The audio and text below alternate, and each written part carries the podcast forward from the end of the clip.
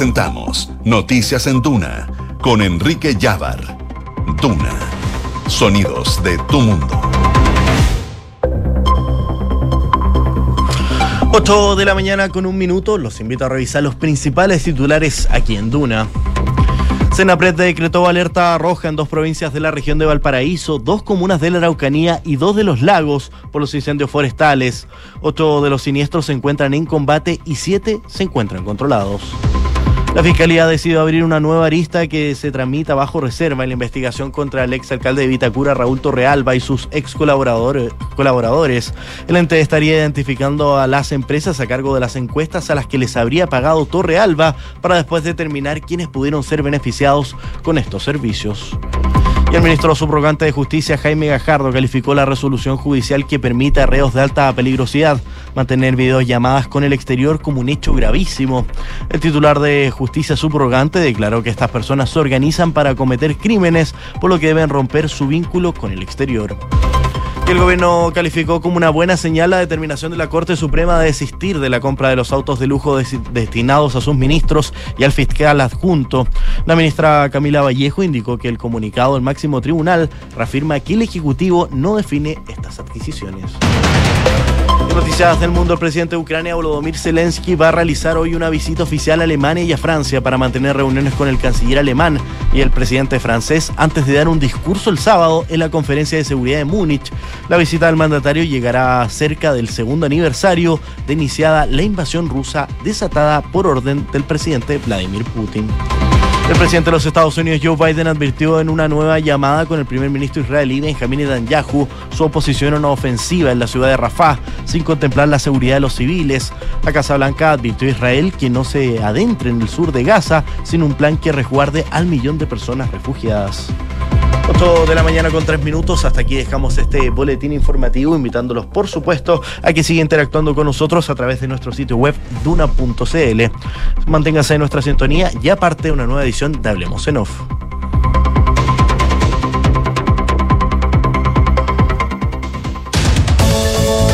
Duna presenta Hablemos en Off con Consuelo Saavedra y Nicolás Vial.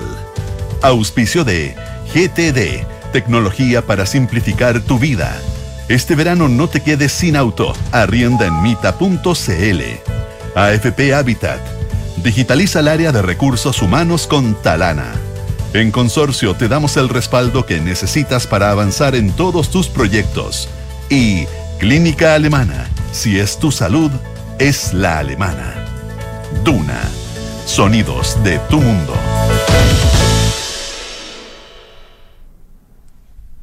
¿Qué tal? ¿Cómo están ustedes? Muy buenos días. Son las 8 de la mañana con 4 minutos de este día viernes 16 de febrero del año 2024. Y junto a Nicolás Vial comenzamos una nueva edición de Hablemos en Off. ¿Qué tal? ¿Cómo estás, Nico? Hola, ¿cómo estás, Consuelo? ¿Cómo estás? Muy buenos días. Oh, estaba con los ojos chicos tratando de leer los rankings del Economist. es que son mucho, mucho. es un Excel más o menos grande.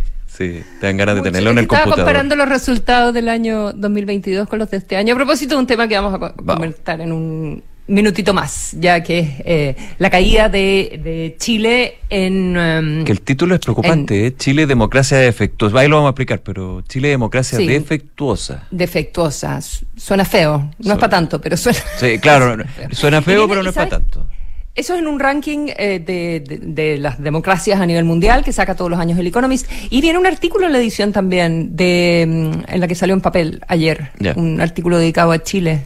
Así que también lo podemos comentar en un ratito más. Excelente. Eh, oye, ¿qué te, eh, ¿los Lexus? ¿Adiós? Nos quedamos sin Lexus. Se fueron. Adiós, Lexus. Adiós, Lexus. Ah, de hecho, la pauta... ¿Te llegó el meme ayer? ¿Cuál de todo? No voy ahí.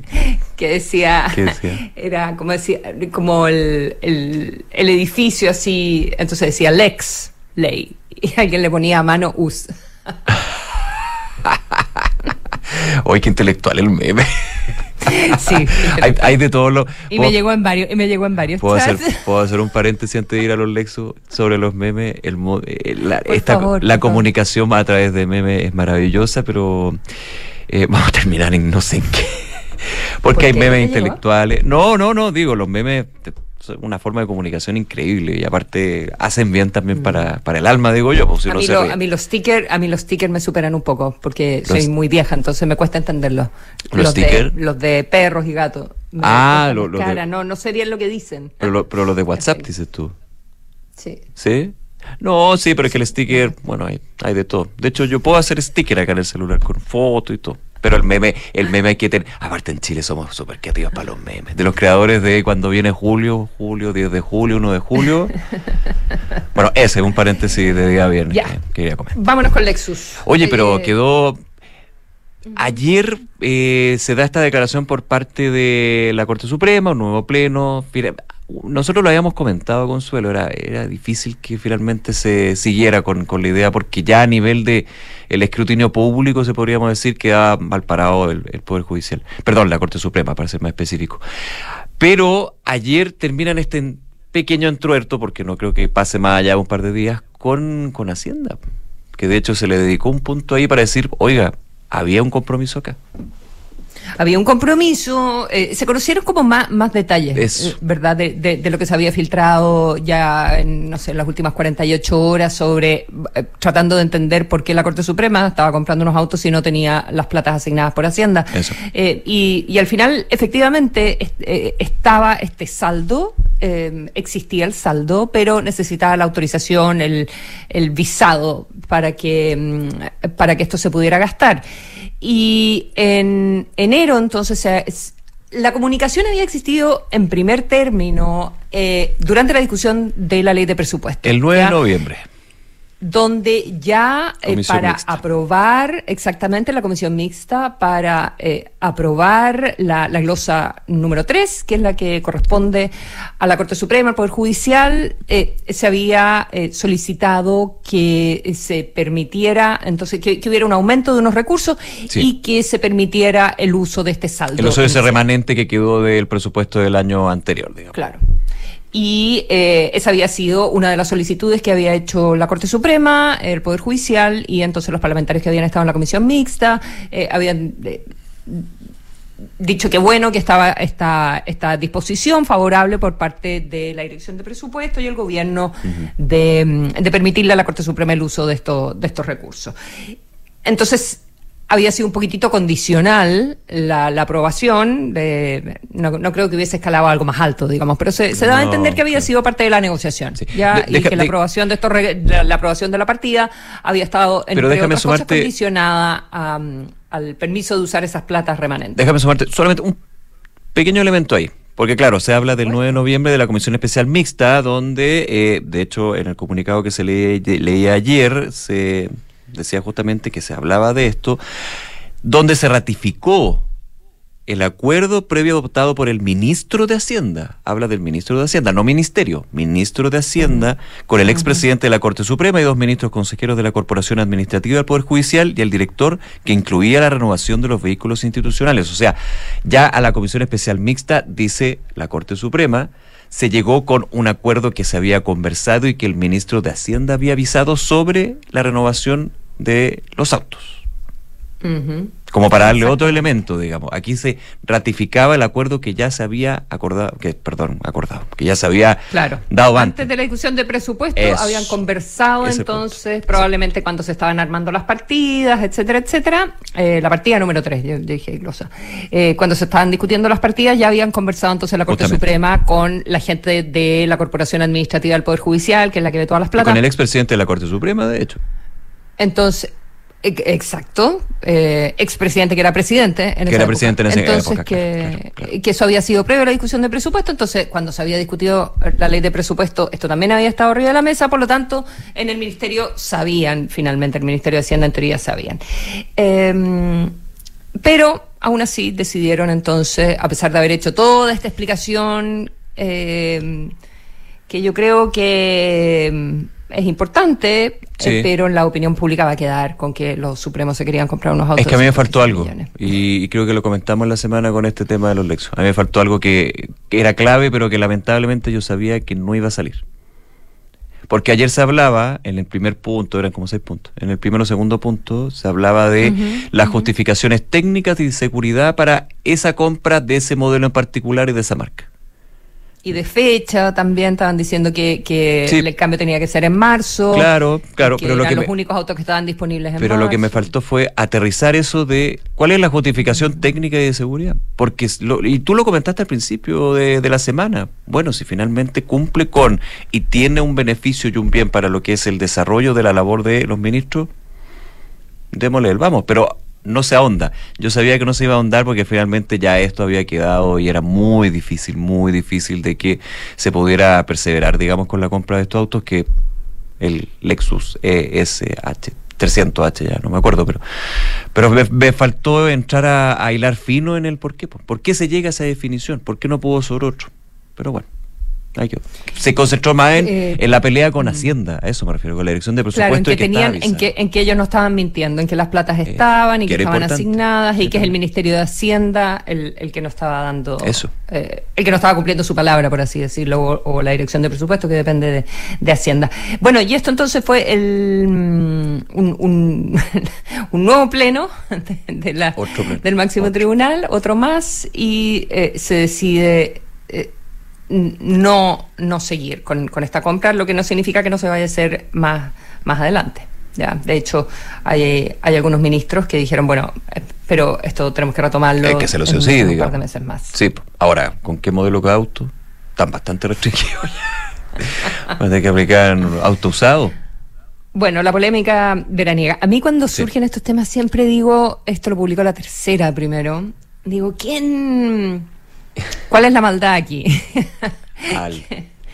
Sabemos que nuestro negocio de las comunicaciones y el periodismo siempre hay una maldad. Siempre, hay una maldad y sí. O sea, siempre hay alguien que, que, entrega el dato. Hay un muy buen hay un muy buen reporteo. Por alguna razón. Hay muy buenas fuentes, pero hay fuentes que evidentemente tienen. No, estoy de acuerdo contigo. Tienen su qué. Exactamente. Son las 8 de la mañana con 12 minutos.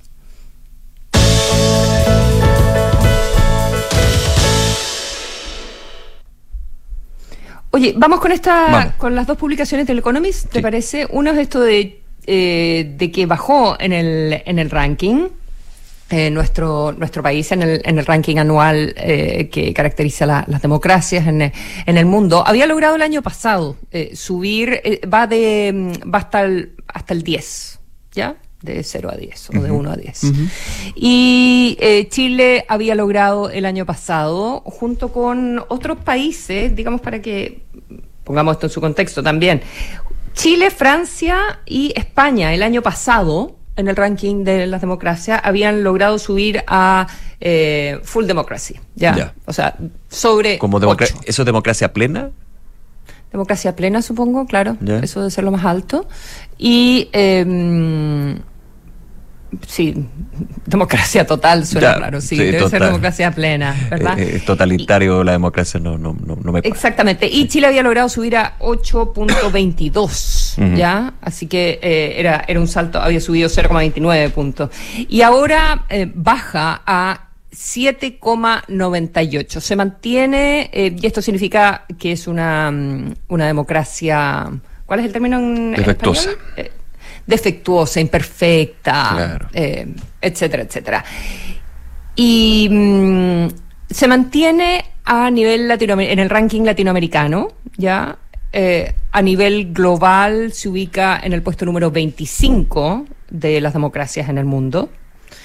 Y se mantiene en el tercer puesto, como te decía, en democracia regional. En lo que más baja es, en, y eso era lo que me tenía a mí como con un, con los ojos un poco afectados cuando estábamos partiendo este programa, porque estaba comparando los rankings. Lo, no sé si tú creo que es participación política. En lo que más se baja es en eh, participación política. Sí. 6,11 llega. 6,11 eh, llega y eh, se tenía 6,67. Ya, okay. Y lo que se y lo que se plantea es que hubo demasiadas participaciones de expertos yo no sé si se, básicamente en vez de participación de la, de, de la gente. Ya, de la eh, ciudadanía. De la ciudadanía, de las votaciones, de, ah, de, y de la y de la porque tuvimos elecciones, hemos tenido elecciones para que, no, tiene, no, yo creo que tiene que ver con, por ejemplo, con la conformación. Y, y aquí hay un problema con los rankings también, pero bueno, mm. hay que hacer son también sirven las estandarizaciones, pero son las metodologías, pero creo que hay que eh, mirar con lupa también las cosas. Eh, creo que puede tener que ver con una... En comparación, por ejemplo, con lo que fue la primera... Eh, la, ¿La, convención? La, primera convención, digamos. Eh, ahora tuviste participación de expertos, tuviste un proceso con eh, como con muchos más, más filtros, ¿verdad? Yo creo que esa puede ser una de las razones. No, no he podido acceder al, al, al informe porque hay que pagar.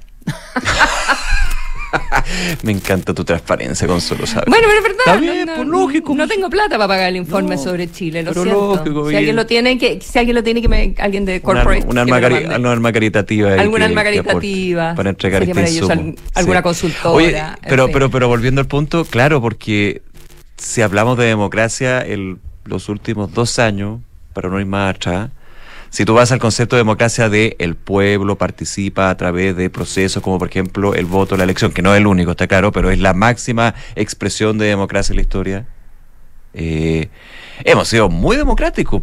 Hemos tenido elecciones todos los años, cuatro, cinco, claro, eh, dentro de los procesos.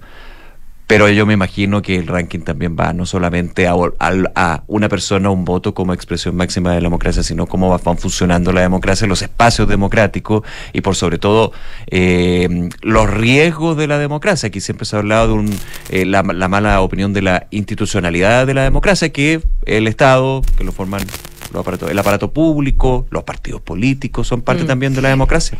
En, en cultura política también hubo una, una baja importante, así que es en participación eh, política y en cultura eh, política. Esos son los dos ámbitos donde, mm, donde hay una, una baja. Cultura política quedó en... Eh, 6,88. leo acá, sí. 6,88. El año pasado era 7,50. Y fíjate que libertades civiles 9,12. Eh, libertades civiles se mantiene en 9,11. Todos los otros, eh, en, todas las otras áreas se, se mantiene. Libertades civiles. Pero todo sobre 6. Eh, funcionamiento del gobierno. que era de 1 a 10 puntaje. De 1 a 10 el puntaje, sí. Sí, eh, pero funcionalmente el gobierno tiene 8.21, eh, en eh, procesos electorales y pluralismo Chile tiene 9.58, en eh, libertades civiles tiene 9.12. Entonces, en cultura política y en participación política, donde una baja, eh, donde eh, finalmente eso influye en que Chile baje, ¿verdad?, en en el ranking eh, global eh, de, de, democracias que hace el Economist. Eh, te quería comentar otro, mm, igual igual es un asunto que, que, preocupa en el gobierno porque te da como una señal de que, de que en el país hubiese un problema, eh, en fin.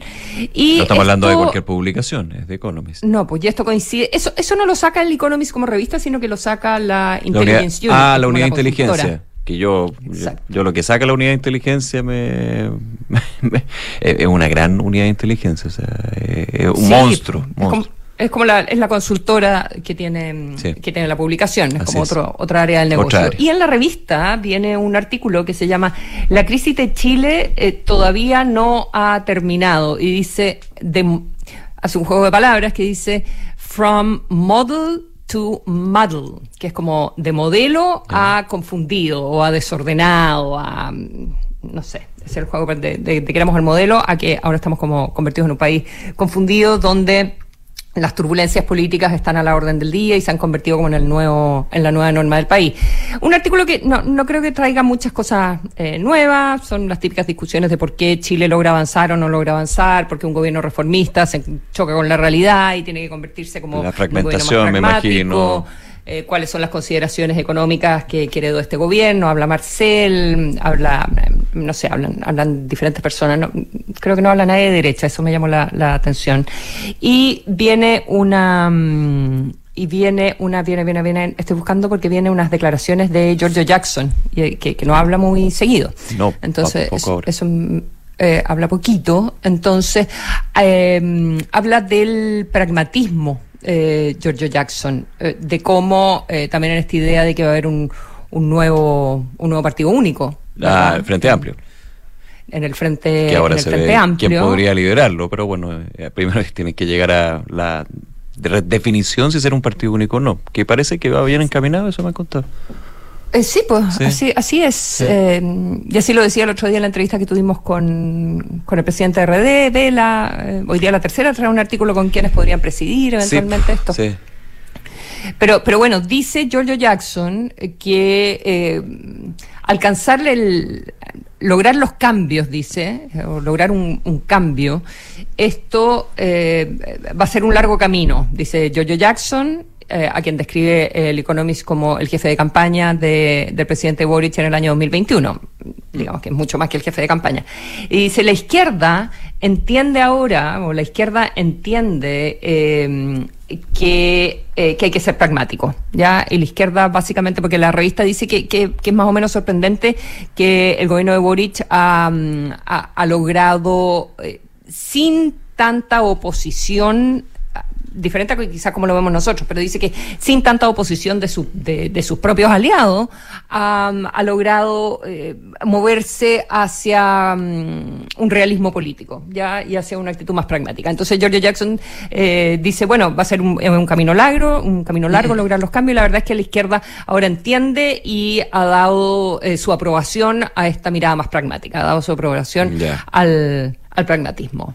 Lo- me, me parece que, que lo diga Giorgio Jackson, que era también la persona que hablaba de Porque se la le superioridad se le- moral, se le yo. Sí, claro, para evitar el, el- hacer carne. Bueno, la crítica a los 30 años. Es un poco reflejo también de eso. De pragmatismo y de, de- de aterrizar lo que es finalmente eso. Mira, eh, buen punto.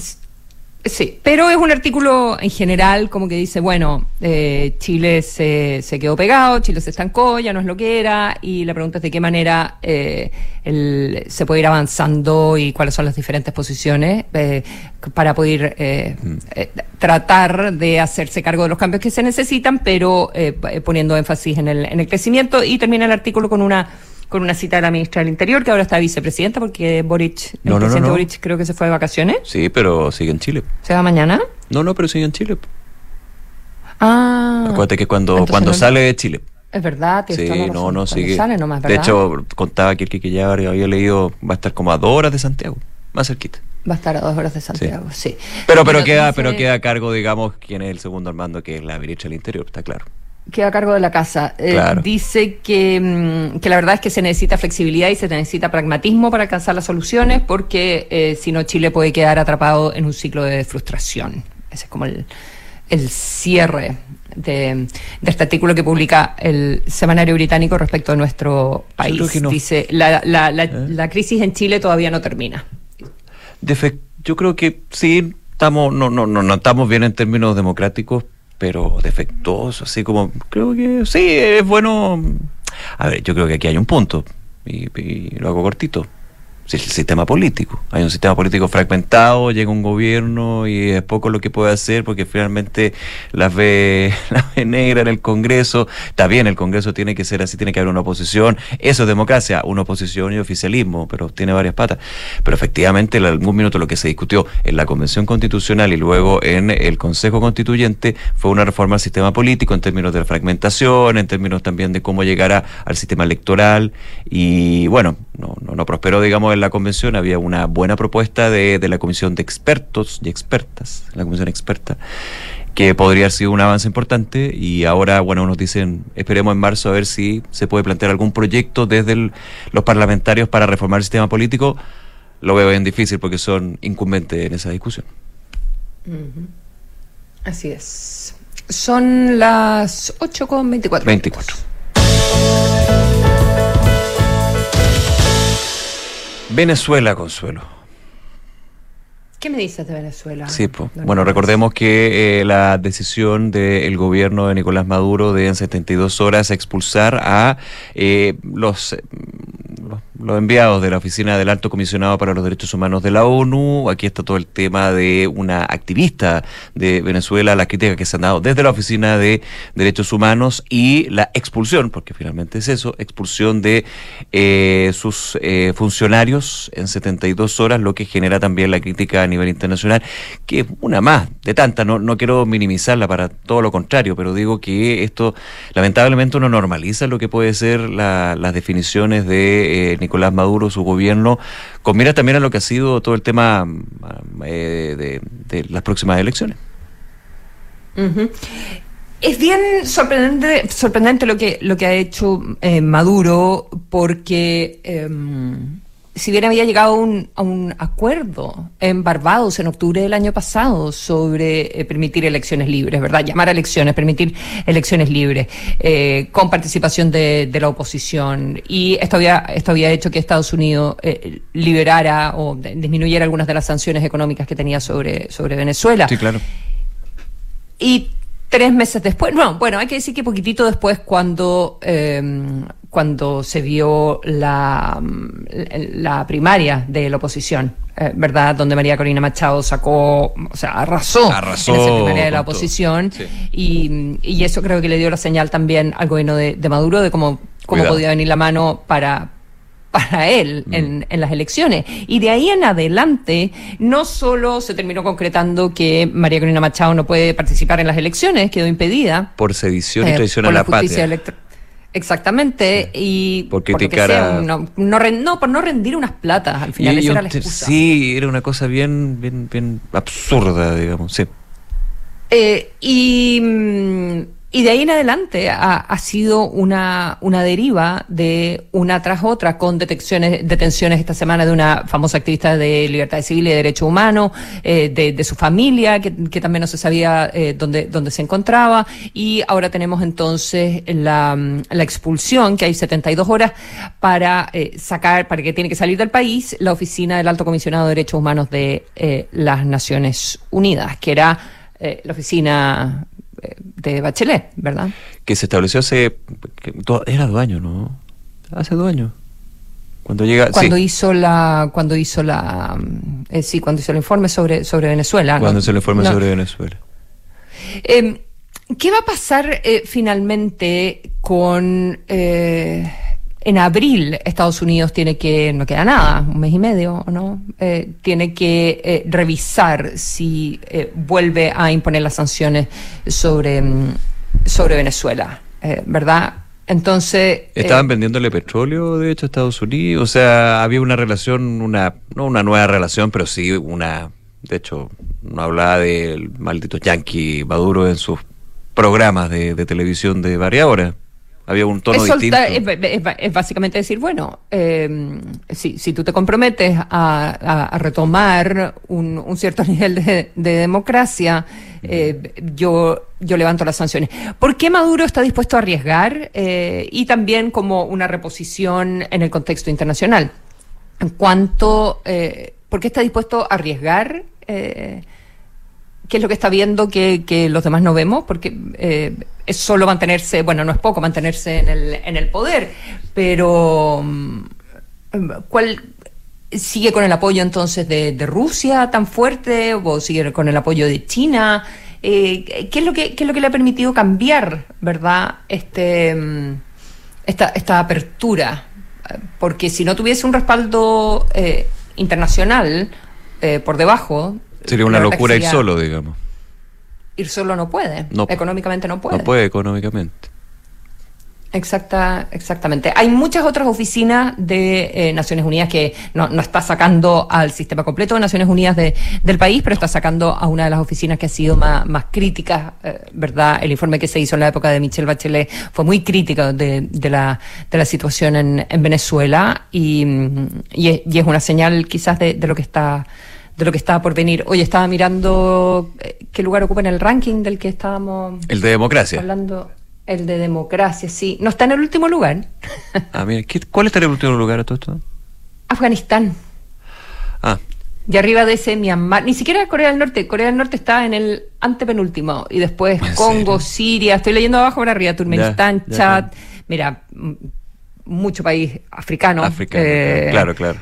Laos, Sudán, después Libia, después Guinea Ecuatorial y de, de ahí Tayikistán, Yemen, Irán, Eritrea, Bielorrusia, Arabia Saudita, Uzbekistán, China, con solo 2,12, eh, Burundi, bueno, y un poquito, y Venezuela. Está en el lugar 142 con 2,31, eh, dos puntos más arriba que Rusia, justo arriba de Nicaragua, ya, En, la región. Son todo lo que en total son 160 sí, bueno, Afganistán está en 0,26. Ah, Hay dos países bajo uno, Corea del Norte 1,08.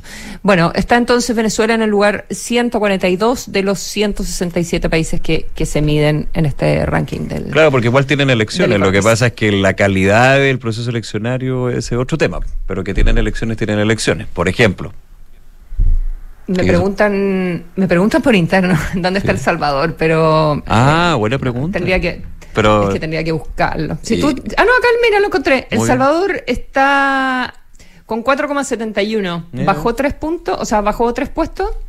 Ya está en el lugar 96, eh, como les decía, de 167. Eh, igual 96 de 167. Te puede gustar o no, pero tienen elecciones. Ahora, la calidad del proceso es otro tema. ¿Dónde? ¿En El Salvador? Sí, pues pero es que la democracia no es hacer elecciones. No, no, pero yo te estoy diciendo en términos del rank, no, no, no, sino es que yo esté de acuerdo en eso. No sé cuál es la ponderación, no sé cuál es la ponderación. Eso, sí, no. o sea, al, hecho de tener elecciones eh, o tener elecciones eh, libres, o sea, tener, elecciones, las otras. tener elecciones que no son libres y viciadas claramente no es democrático, pero claro, desde el desde el concepto los mismos aprovechan justamente ese tipo, bueno, pero si cada tantos años hay elecciones, Ahora, que yo siga 20 años en el poder es otro tema. No, no, pues amigo. Totalmente ilógico, pero bueno. Así es nuestro punto. 8 con 32.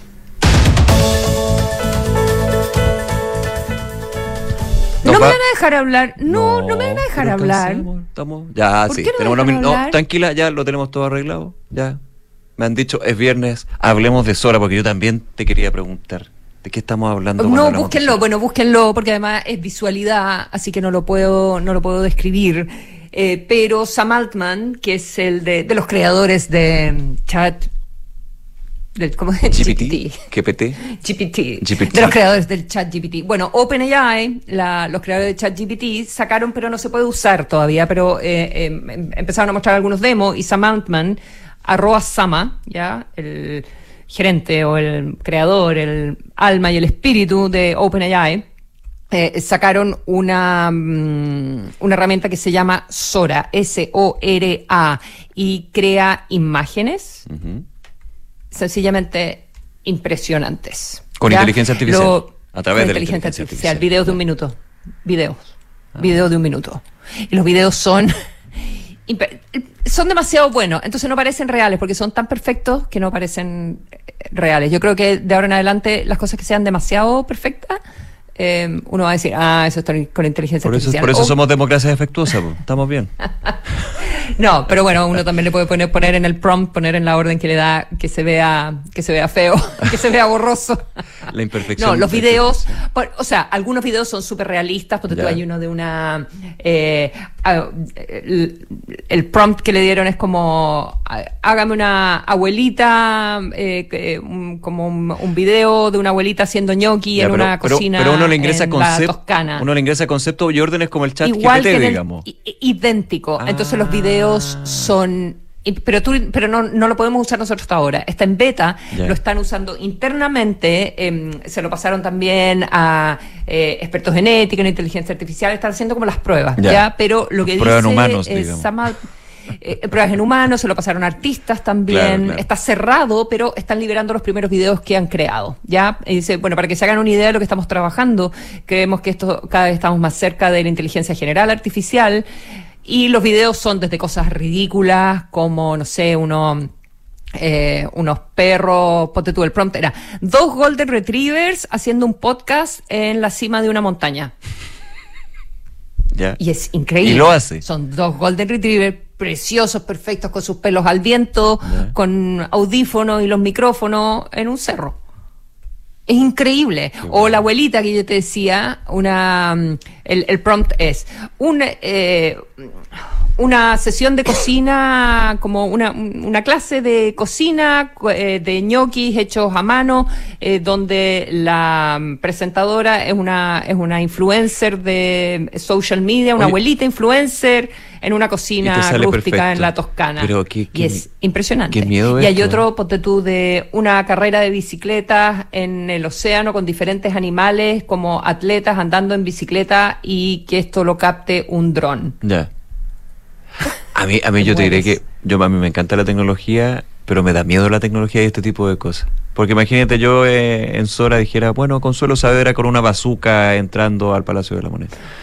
Bueno, hay todo lo mismo que hicieron con Dalí, con, eh, con la aplicación que tienen para imágenes. Sí. Para imágenes quietas, eh, eh, tiene, tiene un montón de, mm, de restricciones. Ya para. están viendo todas las restricciones, evidentemente, que es un gran problema de todas las herramientas de inteligencia artificial, las restricciones de uso de imágenes que, que tienen dueño, digamos, como de la mm, ¿cómo se dice? De, la, de los derechos de autor, de eh, todo lo que tiene que ver con pornografía, con violencia, eh, con eh, uso no autorizado de caras de gente, de personas, etcétera. Pero, pero es muy difícil tener que esto no, que esto no, mm. no ocurran. Mm, utilizaciones malas, mala utilización o, ¿Te cuento una experiencia pero Sí, por favor. Personal, pero muy cortita. Eh, hace un par de meses, de hecho, aquí en la radio me, lo, me, mostraban un video donde aparecía yo haciendo una entrevista, como en televisión, con la gráfica del canal. Pero ahí empiezan los problemas.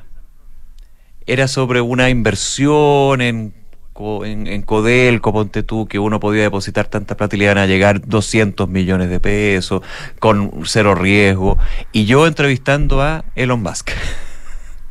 ¿En serio? Yo entrevistando los Claro, ahí uno podría decir en la composición, pero lo que más me sorprendió y ahí me dio miedo. ¿Pero estaba en inglés? No, eh, no, estaba en español, y ahí está el tema. Pero cuando yo, tú empezabas a escucharme, yo tenía el mismo tono de voz. El mismo tono de voz. Yo dije, pero, pero no era como más lento, como más. no, era como cordobés. Esa era la única diferencia, pero, pero en algunos pasajes era como, bueno, pero era mi mismo tono de voz yo hablando con Elon Musk. Y me atacó porque dije, esto ya es como, eh, esto, esto ya es distinto. Inteligencia artificial. Claro, es el uso que, no se debería, bueno, pero como toda la tecnología, pues esto es una historia. Por eso pensaba un poquito en miedo de que, que me ¿Y quién te lo hizo? ¿Te lo hizo alguien o fue? ¿Cuál era el objetivo? ¿Era como un scam o era para que alguien eh, hiciera clic? Para que uno hiciera clic para la mejor opción de inversión de tu vida, y salió en Facebook. Ah, perfecto, y hacerse millonario. Y hacerse millonario en... Clásico. El clásico, pero con un tono de voz que era mi tono de voz, insisto, con un acento algo argentino, pero levemente y inteligencia artificial hizo que yo hablara de la mejor inversión con Elon Musk. Ah, imitado jamás igualado.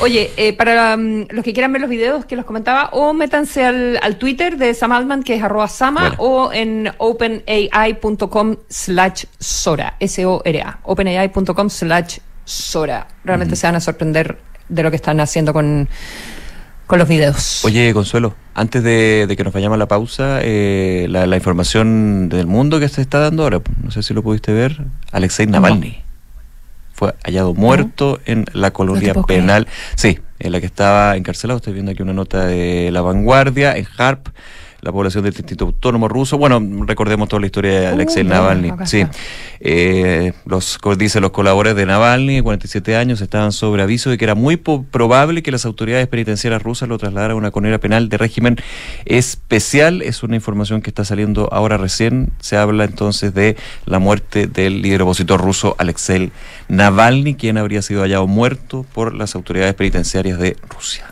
Sí, dice, eh, em, bueno, estaba en, una, estaba en el norte, en una prisión de máxima, seguridad, es el máximo opositor, eh, ¿verdad?, a, la invasión eh, rusa en, Ucrania, Alexei Navalny, y dice que salió a caminar, que se sintió mal después de una caminata, que perdió la conciencia, y esto, esto lo dijeron los servicios penitenciarios en el día, hoy día, y que em, pero no se sabe. No, sabe mucho más, digamos, pero sí el hecho. Ya, ya. 8 con 39. Desde la app Talana, revisa solicitudes y gestiona la información de tu equipo fácilmente y desde un solo lugar. Talana, tecnología humana. La cuenta más de Banco Consorcio hace crecer tu saldo pagándote 7,75% de interés anual. Definitivamente es la cuenta vista nunca te es vista. Solicítala 100% online en consorcio.cl, la cuenta que te paga más interés. ¿Sabías que 6 de cada 10 chilenos tienen algún trastorno del sueño? Dormir tiene un rol vital en la salud y en el bienestar. Clínica Alemana, si es tu salud, es la alemana. Mita es la mejor solución en movilidad para tus vacaciones porque puedes descansar realizando tu, reserva con anticipación para recorrer Chile de forma simple y rápida en mita.cl. ¿En qué piensas cuando piensas en tu futuro? Tus sueños están más cerca si te cambias a Habitat porque en Habitat el futuro lo escribes tú. AFP Habitat más de 40 años juntos haciendo crecer tus ahorros. Los amigos de GTD nuevamente nos sorprenden. GTD, distribuidor Starlink autorizado. Así la mayor cobertura de fibra óptica se une con la mejor conexión satelital para brindar la más alta continuidad operacional a las empresas. En GTD hacen que la tecnología simplifique tu vida. Hay cosas que haces hoy que en unos años más vas a agradecer. ¿Cómo hacer deporte? Destinarle ese tiempo extra a tus estudios y ahorrar cuando puedas. Porque tu futuro importa. Si recibiste un bono, ahórralo en tu APB o cuenta 2 y hazlo crecer en AFP Habitat. Habitat, la AFP número uno en rentabilidad desde el inicio de los multifondos en todos los fondos. Infórmese sobre la rentabilidad de su fondo de pensiones, las comisiones y la calidad de servicio de las AFP en el sitio web de la Superintendencia de Pensiones www.spensiones.cl. Somos GTD y sabemos que cada empresa, sin importar su tamaño, tiene múltiples necesidades. Por eso, diseñamos soluciones que se adapten a sus desafíos y, por sobre todo, que nos permitan poner nuestra tecnología al servicio de cada una de sus metas. En GTD, creemos en las empresas y las acompañamos día a día, porque en el camino hacia el éxito vamos juntos. GTD. Hacemos que la tecnología simplifique tu vida. ¿Quieres ganar plata solo por tener una cuenta vista? Contrata tu cuenta más de Banco Consorcio 100% online y gana un 7,75% de interés anual solo por tener saldo en ella. Son tus sueños y esto se trata de ti. En Consorcio tienes tu banco, tu seguro todo lo que necesitas para que tu vida sea más simple. Solicita tu cuenta más en consorcio.cl. Tasa de interés anual calculada en base a tasa de política monetaria del Banco Central más 0,5% al 31 del 1 del 2024. Informes sobre las comisiones asociadas a la cuenta más. Otorgamiento sujeto a evaluación comercial. Informes sobre el límite de garantía estatal de los depósitos en su banco o en cmfchile.cl. Este verano, firma documentos desde Río de Janeiro, coordina tu equipo desde Puerto Varas o firma masivamente desde el Empire State. No importa tu ubicación, nuestro ecosistema de soluciones digitales te ayuda a cumplir tus objetivos laborales a lo largo de todo el año de manera fácil, ágil y amigable. Estés donde estés, Talana te acompaña. Work from anywhere, Talana Anywhere. Familia, nos vamos de viaje de verano. ¡Sí! Yo voy de copiloto. Ah, pero yo elijo la música. Yo llevo los sanguchitos. Yo cargo el Toby. Yo escojo dónde pasamos a comer. Paren, paren, paren. Pero ¿y el auto? Oh. ¿Planificaste bien tu viaje? Ingresa a mita.cl, elige el auto que más te acomode a ti y viaja. Porque además, no solo estarás sumando millas de nuevas aventuras, sino también estarás acumulando millas la Paz. Mita Rentacar. Este verano, elige tu destino. Nosotros te llevamos. 8 de la mañana con 43 minutos, estamos en Hablemos en Off y está en línea para conversar con nosotros el ministro de Economía Nicolás Grau. Ministro, ¿cómo está? Muy buenos días, gracias por acompañarnos. Hola Nicolás, hola Consuelo. Al contrario, muchas gracias a ustedes por la invitación. Ministro, varios temas, pero quiero comenzar con, con eh, eh, el punto de ayer, hubo un punto de prensa, de hecho, que se habló del censo 2024, eh, un proceso que comienza el 9 de marzo, en lo que son las encuestas. Eh, hay varias novedades que podemos ir comentando en su minuto, pero que ya se ha ido levantando también información previa en términos de los territorios. Ahora, creo que puede ser una pregunta un poco repetida, pero es clave, digamos, lo que tiene que ver con el censo. ¿Para qué un censo? ¿Por qué es importante un censo más allá de saber cuántos chilenos o chilenas somos? Bueno, es, es, repetida esa pregunta, pero es muy, muy importante. Así que creo que vale la pena partir por ahí. Porque en cierto sentido el censo implica un esfuerzo de todo, un esfuerzo fiscal muy relevante, ¿eh? implica recursos. Esto. Y también un esfuerzo de la familia. Hay que eh, contestar esa pregunta. En, una familia, digamos, de tres personas va a tomar unos 20 minutos eh, promedio. Nosotros recomendamos más revisar antes el cuestionario para estar preparado para las preguntas. Entonces, es un esfuerzo que hacemos como país y por pena contestar la pregunta de por qué nos sirve. El censo es el operativo estadístico más importante y, del que depende el grueso de todos los otros operativos. Esa es la primera razón. Déjame explicar por qué ocurre esto. Cuando tú, por ejemplo, haces la encuesta CACEN, que es la encuesta más grande que hace el país, eh, eh, fuera del censo, ¿no es cierto?, que nos permite, entre otras cosas, saber cuál es el nivel de pobreza que existe en el país. Para hacer bien esa encuesta, tú tienes que construir una muestra que sea representativa del país. Y la pregunta es, ¿cuál es tu referencia? ¿Cuál es tu marco para saber si efectivamente esa muestra es representativa o no del país? Necesitas un marco muestral y el marco muestral del grueso de las encuestas lo da y se deriva del censo. ¿eh? Es decir, el censo te entrega una información que es fundamental para desarrollar todas las otras encuestas.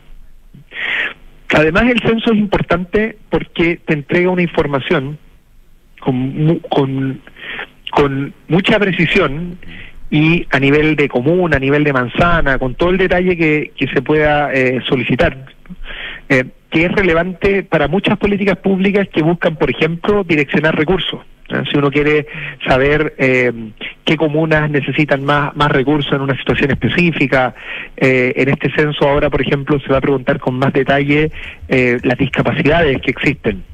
Entonces, eh, cómo nuestros programas que se tienen que ir haciendo cargo, nuestros programas públicos que se tienen que ir haciendo cargo de esta heterogeneidad y, profundidad que tienen las discapacidades en nuestro país, como en todos los países del mundo, eh, eso requiere información de calidad que entrega el censo. Así que, por razones estadísticas, también por razones de cómo redireccionar los recursos y las estrategias que hace un Estado para apoyar a la población, el censo es fundamental. Es para hacer buenas políticas no es solo contar personas, que por supuesto también es importante. es un dato clave. que también tiene una dimensión muy relevante para políticas públicas, tanto estadísticas como para la asignación de los recursos.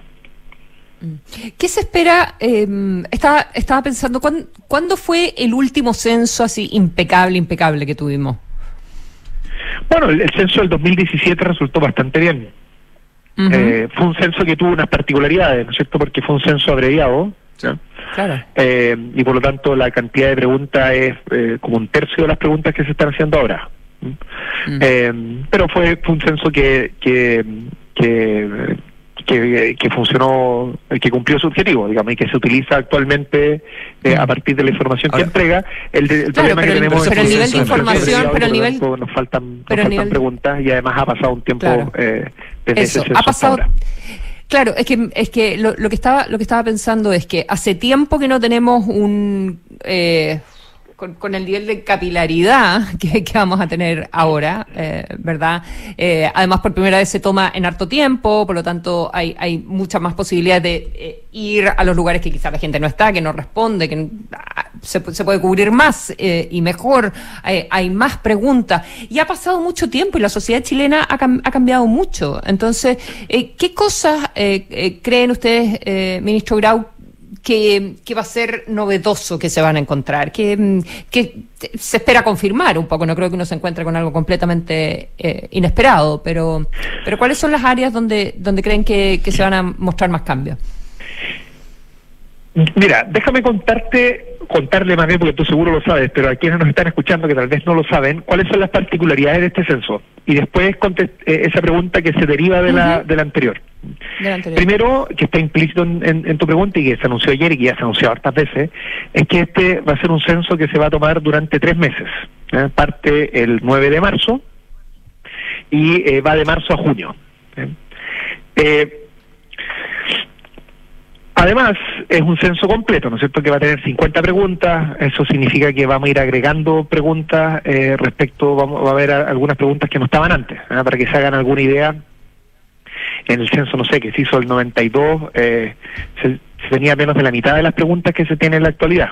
Es decir, se ha ido agregando información, información que es relevante y que antes, eh, por distintas razones, no se, preguntaba. La pregunta que antes les comentaba de las discapacidades, por ejemplo, ahora hay preguntas eh, con más detalle respecto a, eh, a los géneros de, de, las personas.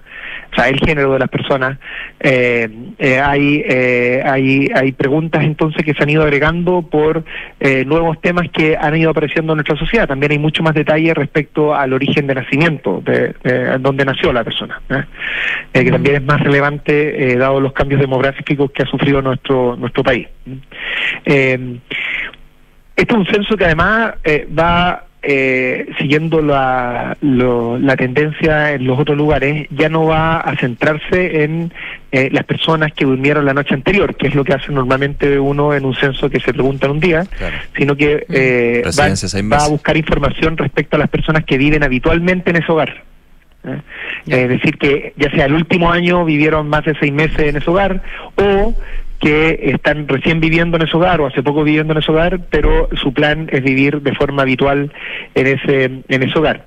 Es un censo además que por materias de, seguridad, eh, vamos a la, metodología del levantamiento de encuesta es que se va a tomar en la, en la entrada de la casa. ¿eh? Para una casa de, de, de, digamos, de tres personas, esto debiera, tomar, debiera durar en torno a 20 minutos. ¿eh? Eh, eh, eso también es una particularidad. Y por último, dos cosas tecnológicas que, que cambian, es que, y, que va en línea con lo que se está haciendo en todas las encuestas en el país, eh, se va a tomar con, em, con celulares eh, inteligentes, allí se va a registrar la, la, información, que tiene una serie de ventajas, entre otras cosas que se sube en línea, o sea, rápidamente llega la información a donde esto se va recopilando eh, y además, el, el, digamos, la trayectoria del cuestionario eh, se va haciendo de forma automática en, el, en, el, en este dispositivo y eso reduce la probabilidad de error también cuando se está tomando el, el, el, cuestionario. Y por último, también siguiendo la experiencia de otros lugares, en la medida que eh, una casa se visite en un conjunto de ocasiones y, eh, y no se obtenga respuesta de esta, de esta casa, también se le va a dar la posibilidad a esa casa para que se conteste el censo en línea. ¿eh? Eh, en otros países, incluso en Argentina, por ejemplo, se tomó la decisión de partir haciendo el, censo en línea y después con los con el remanente se les, se les preguntaba de forma presencial. Aquí nosotros vamos a eh, a, buscar que primero sea presencial y hacer un buen esfuerzo de eso visitando la casa más de una vez, pero también se va a incluir esa, esa posibilidad. Entonces hay una serie de cambios eh, todos ellos que vienen definidos hace mucho tiempo. La, definición, por ejemplo, de hacer el censo en, en tres meses se tomó en, torno al 2019 eh, por razones técnicas. en fin, las preguntas que quiera en ese proceso hasta lo que nos ha tocado a nosotros como, mm. como, como gobierno. Y yo diría que eh, el INE, que es quien, por supuesto, eh, conduce todo este todo este proceso, ha hecho un muy buen trabajo mm. para, para poder realizar de buena manera este censo. Ministro, ¿no tiene que contestar todas las preguntas o las que quiera? No, se espera que uno conteste todas las preguntas. Eso es lo que. es obligatorio. Pero podría, pero podría no contestar. O sea, podría aceptar responder el cuestionario, pero eventualmente no responderlas todas. Eh, bueno, o sea, siempre las personas, uno no puede obligar a las personas a, nada, ¿no es cierto? Pero, eh, mm. pero, pero lo que se espera es que el cuestionario se, conteste eh, completamente. Como eso, eso es como ha sido siempre el, el censo. Eh, estamos conversando con el ministro de Economía, Nicolás Grau. otro detalle, ¿eh? ¿qué pasa con aquellos lugares donde los encuestadores, los censistas no pueden entrar? Y eso ha pasado, ha sido todo un tema. Bueno, eso siempre ha pasado, ¿no es cierto? Eh, que hay lugares más, más difíciles, por distintas razones. Por distintas razones. Primero hay lugares que tienen difícil acceso.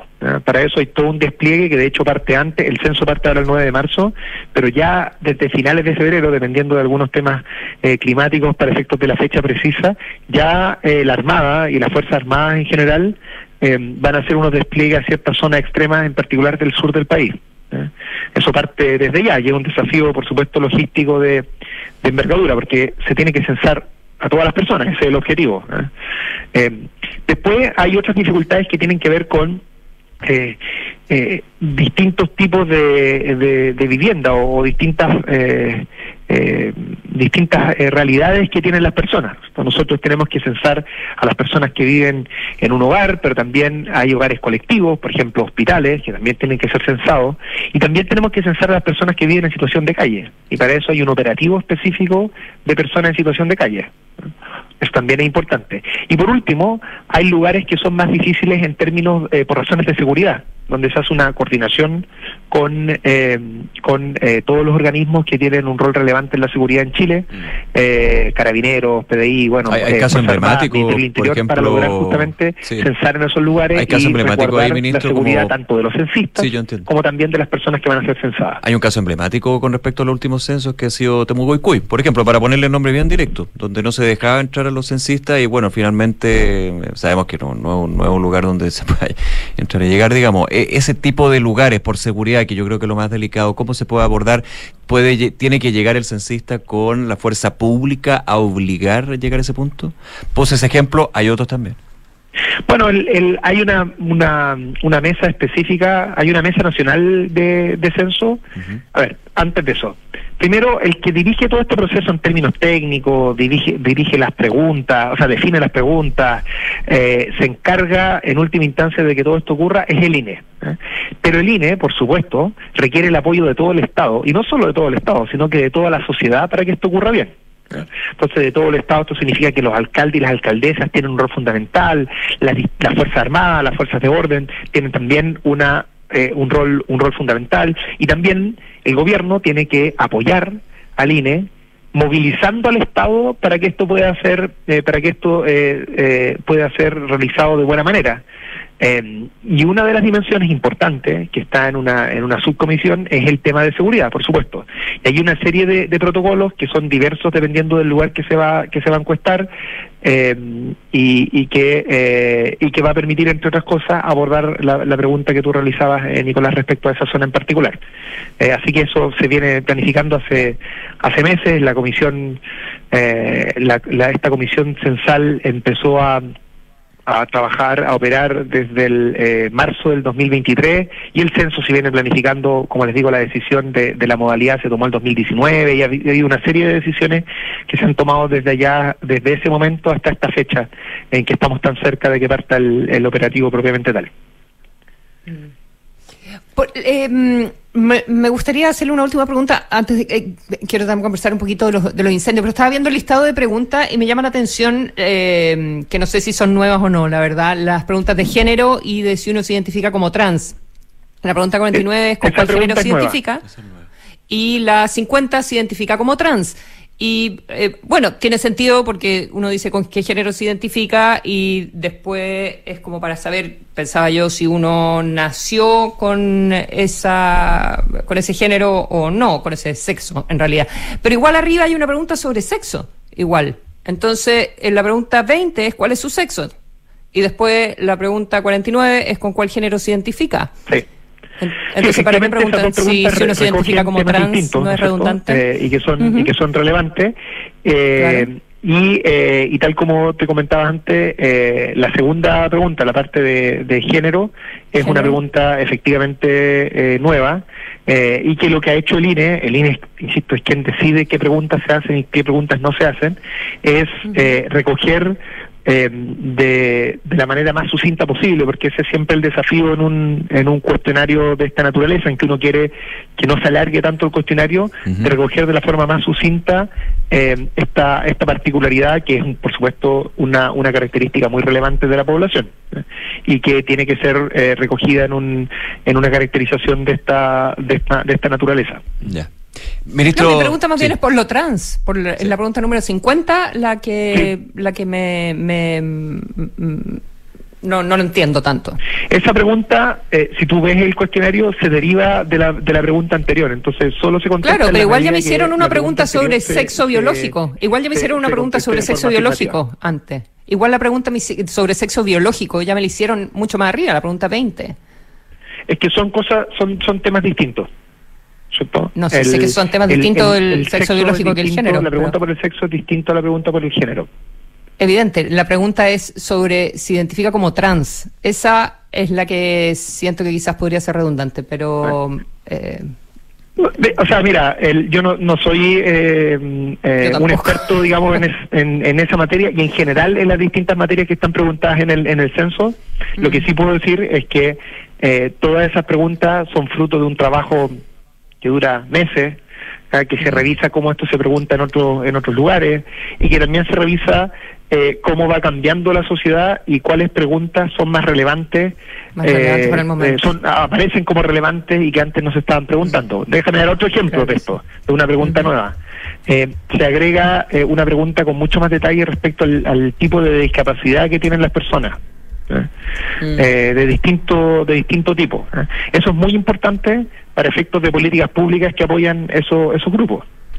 Eh, y el nivel de detalle que se pregunta ahora eh, es muy distinto a eh, cómo se abordaban estos temas con, con anterioridad, pero actualmente tenemos conciencia de que una parte muy importante de la población tiene algún tipo de discapacidad y poco a poco nuestras políticas públicas se han ido haciendo cargo de esto, pero para que se hagan cargo de buena manera, volviendo aquí a la pregunta que me hacía Nicolás al principio de la entrevista, tú necesitas buena, buena información.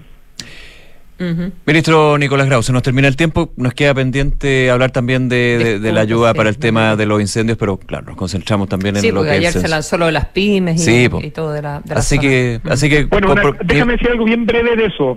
Ya, eh, ya breve. Eh, yo he estado yendo al, por supuesto a la, a la, región a, Valparaíso ayer tuve una reunión con el gobernador Mundaca hemos estado en eh, vamos, en el, territorio, conversando con las personas que han sido afectadas eh, productivamente, eh, además de todas las ayudas que se están haciendo porque las personas perdieron su casa, en fin, que algo que en, el corto plazo lo ve el Ministerio Interior y después, por supuesto, se hace cargo el Ministerio de Vivienda de esto, y todo esto coordinado por Desarrollo Social. Pero lo que me gustaría transmitir eh, en términos bien generales es que estamos avanzando en nuestro catastro de afectación productiva.